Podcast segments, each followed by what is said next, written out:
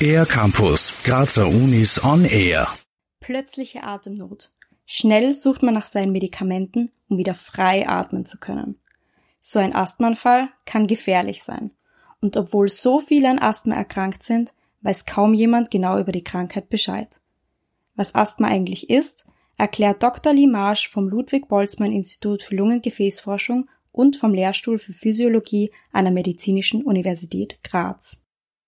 Asthma entsteht durch eine chronische Entzündung in der Atemweg. Diese Immunzellen und die Produkte davon führen zu einer Hyperreaktivität, einer Überempfindlichkeit und mit der Zeit zu einer Umbau. Dieser Umbau bewirkt eine erhöhte Schleimproduktion und verdickte glatte Muskeln in der Lunge. Was genau das bedeutet, erklärt Dr. Lee Marsh. Diese Veränderung führt zu einer Airway-Obstruktion. Das bedeutet, dass die Luft nicht mehr frei fließen kann. Und in besonders während eines Asthmaanfalles sehr schwer ausgeatmet werden kann. Die häufigste Art ist das allergische Asthma. Symptome werden meistens durch Allergene aus dem Umfeld ausgelöst, wie zum Beispiel durch Pollen oder Milben.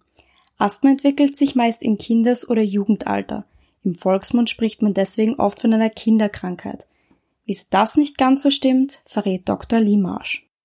Asthma ist auch als eine Kinderkrankheit bekannt, aber wir sollten nicht vergessen, dass Asthma eine chronische Krankheit ist. Das bedeutet, es hält ein Leben lang.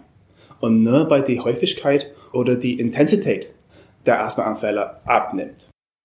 Welche Symptome zu so einem Asthmaanfall dazugehören, erzählt Dr. Lee Marsh. Viele Asthma-Symptome werden durch die Entzündung oder die Umbau der Atemwege verursacht. Das bedeutet, dieser Enggefühl in der Brust oder Husten oder ein pfeifendes Atemgeräusch und Atmennot kommt von diesen Umbauprozessen in der Lunge. Diese Symptome schränken nicht nur den Alltag von Betroffenen ein, sondern können im Ernstfall auch gefährlich sein. Um diese Symptome abzuschwächen, bekommen Erkrankte Corticosteroide, besser bekannt als Cortison. In den meisten Fällen lässt sich Asthma durch inhalativen Corticosteroide, die die, Immunantworten dämpfen, gut kontrollieren. Andere Medikamente tragen dazu bei, dass die glatte Muskelschichte entspannt und dadurch die Atemwegsobstruktion verringert wird. Andere Asthmaarten lassen sich nicht so einfach behandeln. Es gibt zum Beispiel das neutrophile oder das intrinische Asthma. Da sind die Auslöser noch unbekannt. Hier forschen wir aktiv auf neue Behandlungskonzepte. So Dr. Limarsch über ein Forschungsteam der Medizinischen Universität Graz. Für den R-Campus der Grazer Universitäten Anna Maria Distler. Mehr über die Grazer Universitäten auf ercampus-graz.at